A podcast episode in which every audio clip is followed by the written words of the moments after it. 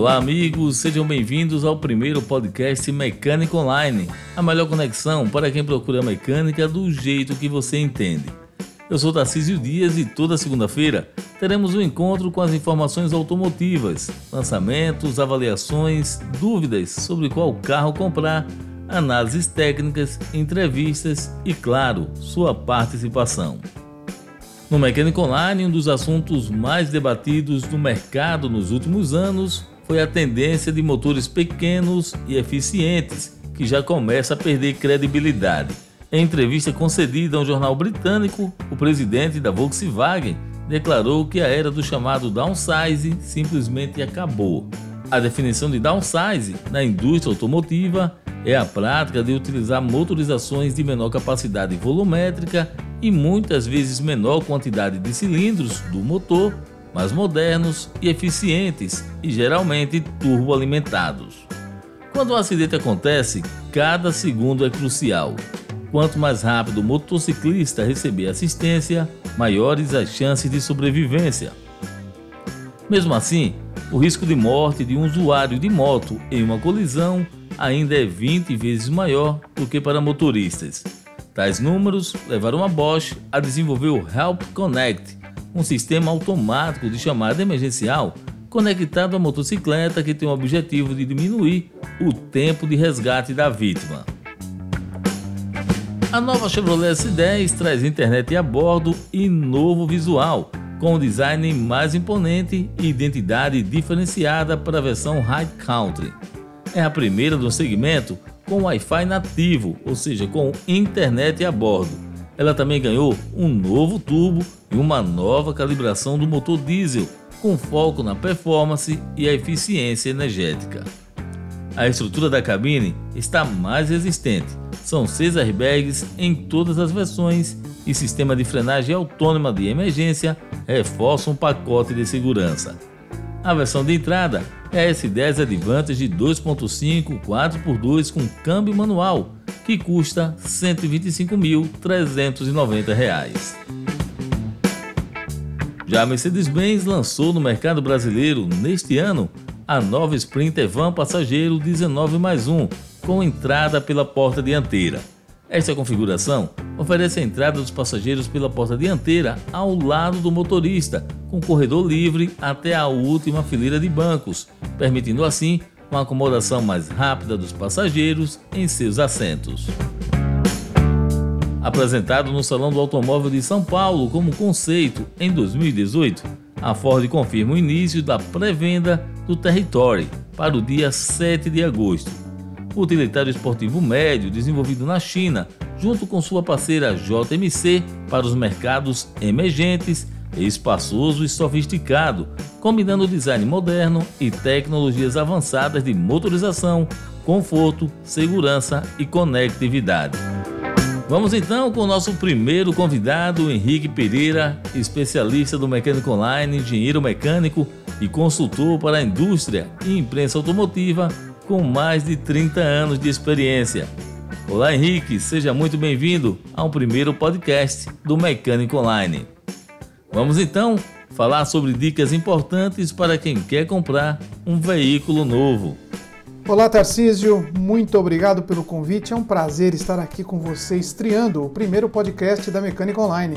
E vamos nele tentar esclarecer as dúvidas dos nossos ouvintes com relação à compra do tão desejado carro novo. Pergunta que recebo quase todos os dias: qual carro que eu compro? Olha, Tarcísio, a escolha do carro é uma coisa bastante pessoal. Embora todo dia nós recebemos ligações dos amigos, das pessoas perguntando que carro eu compro, a primeira resposta seria: para que você vai utilizar esse carro? Qual é a dinâmica desse carro? É um carro para passeio? É um carro para usar no dia a dia do trabalho? É um carro urbano? É um carro para estrada ou para o trabalho mais pesado, como uma picape, por exemplo? Então, uma vez definido a utilização do carro, o tamanho, o conforto que ele quer nesse carro, outro ponto muito importante é saber o quanto ele quer investir. Então ele tem que ter uma ideia de qual o valor que ele pretende despender num veículo e aí sim colocar lado a lado numa tabela todas as opções do mercado, olhando cada marca o que tem a oferecer dentro daquele valor e dentro do uso que essa pessoa está querendo dar ao carro. Aí sim ele pode comparar, escolher, ver os opcionais, olhar o que um carro oferece, o que não oferece, tamanhos de porta-mala, potência de motor, economia, enfim, todos os parâmetros que estão disponíveis aí na internet para cada modelo de veículo. Uma vez escolhido um modelo determinado, aí ele deve sair fazendo pesquisa, indo e ligando a cada concessionária, perguntando o valor, as possibilidades, financiamento e tudo que pode ser feito na área comercial. Eu recomendo ainda, Tarcísio, que as pessoas naveguem na internet, no YouTube, nos portais. O portal da Mecânica Online, por exemplo, e ver a opinião dos jornalistas especializados no assunto. A maioria já dirigiu todos os carros, então você vai poder comparar, inclusive, opiniões diferentes sobre o mesmo veículo. Eles vão te apontar o que é positivo, o que não é tão bom, como esse carro dirige, como ele se comporta numa estrada, tudo isso de uma forma mais ampla. Você pode inclusive comparar essas opiniões entre um portal e outro, entre um jornalista e outro, e aí sim, quando fizer a sua compra, vai fazer de forma muito segura, com opinião pessoal, tendo decidido qual é o uso que ele vai dar ao carro, ao custo que ele vai pagar, e ainda vai ter oportunidade de ouvir a opinião de pessoas que são do ramo, que andam com o carro o dia inteiro e têm um conhecimento bastante bom sobre o como cada carro se comporta. Henrique, existe um mês melhor para comprar um carro durante o ano? Historicamente, Tarcísio, os últimos três meses do ano são os que mais se vende carro.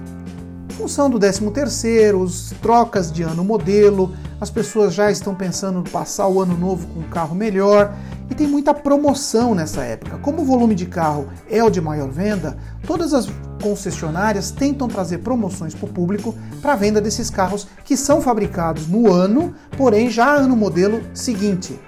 Janeiro, fevereiro são meses de poucas vendas e talvez interessante para você ir a uma concessão e procurar por uma pichincha, ou seja, carros que foram fabricados no ano anterior, já modelos desse ano e estão ali no estoque, necessitando ser vendidos. Então, é procurar talvez um balanço. Ou você compra o carro durante as maiores promoções e talvez você consiga melhores opções de financiamento e tudo mais, ou você tentar arriscar e procurar nos meses de baixa, onde você pode tentar negociar por um carro que está, entre aspas, encalhado no estoque. E no mês, tem algum dia que você considera mais interessante? Com relação ao dia, é indubitavelmente melhor comprar no final do mês, nos últimos dias do mês. Por quê? Então, todas as concessões fechando as metas, os vendedores têm que cumprir as suas vendas, todo mundo tem que vender para fechar o mês com um volume bom de carro. Então, nos últimos dias, aparecem muitas ofertas dentro das concessionárias. Eventualmente, você não consegue comprar aquele modelo exato que você queria, mas você compra um modelo muito próximo por um preço melhor, porque eles precisam vender, você quer comprar e isso acaba gerando um bom negócio. Então, sem dúvida, sempre que for comprar carro, tente procurar depois da, da primeira quinzena, ou seja, nos últimos dias do mês é mais interessante. Vamos então para uma rivalidade desde a antiguidade. Novo pelado ou usado completo? Olha, uma excelente pergunta. Nós vamos por em vista que carro novo é novo, tem garantia, saiu zero da fábrica, você é a primeira pessoa a utilizar esse carro. É um carro que não tem um acidente por trás, é um carro que nunca foi usado por ninguém, apenas por você. Então você tem toda essa garantia de ter um carro novo. E é um prazer também você poder comprar um carro novo, sair da concessionária com aquele tradicional cheiro de carro novo. O carro usado, embora mais completo, você tem que conhecer o histórico. E logicamente que existem um monte de veículos no mercado muito bons. Pessoas que compraram, utilizaram por um determinado tempo, estão trocando e estão vendendo. Se você conhecer a procedência do carro, se você tiver um conhecimento maior sobre veículos, estudar a quilometragem, o desgaste, ver se esse carro não foi acidentado em momento nenhum, também pode ser uma vantagem. Então, é de se pesar para cada pessoa. Eu, particularmente, prefiro sempre o carro novo, embora não tenha comprado muito nos últimos anos, mas é muito melhor, porque é um carro que é meu, eu vou estar sendo o primeiro dono, vou estar utilizando e sei com certeza da onde ele vem. Então é a dúvida do cliente, a nossa dúvida. Agora, se ele achar um usado seminovo, completo, muito melhor do que aquele zero pelado que ele está comprando, talvez seja uma opção, mas tem que se preocupar se esse carro está bom, como ele foi tratado nos quilômetros que já vem com ele, quem dirigiu, o qual histórico desse carro, foram feitas trocas de óleo, foram feitas manutenções, estado de pneu e tudo mais. Então é aquela história: quem não arrisca, não petisca. Compra um carro novo e você não tem problema nenhum. Compra usado, consciente e sabendo o que você está comprando. Uma outra dúvida que o pessoal pergunta muito é se na internet, essas lojas independentes, é normal a gente encontrar ofertas de carros zero quilômetro com preços abaixo da rede. A gente pode confiar? Então, Tarcísio, isso é uma realidade. E você encontra, principalmente nas grandes cidades, diversas lojas vendendo carros zero quilômetros por preço até muito mais baixo do que você encontra na concessionária. E o que acontece? Essas lojas funcionam como reguladores de estoque.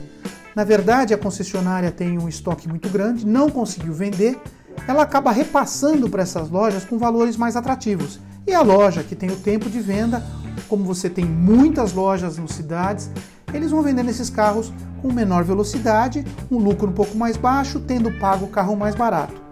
Existe risco? Sim, você não está comprando esse carro diretamente da concessionária, você já está comprando de um segundo.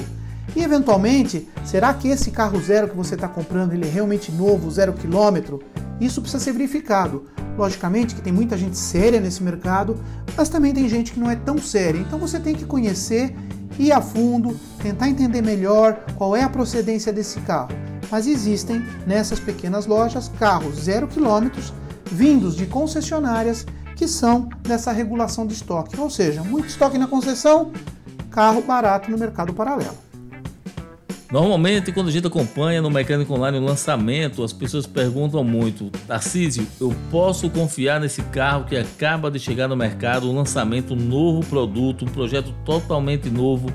Você considera que Comprar um carro que acabou de ser lançado é seguro? Vale a pena? Tarcísio, mais uma boa pergunta. Você sabe que quando a montadora lança um carro no mercado, ela já testou esse carro por muitas horas, muitos quilômetros e já expôs ele a todo tipo de teste que você pode imaginar.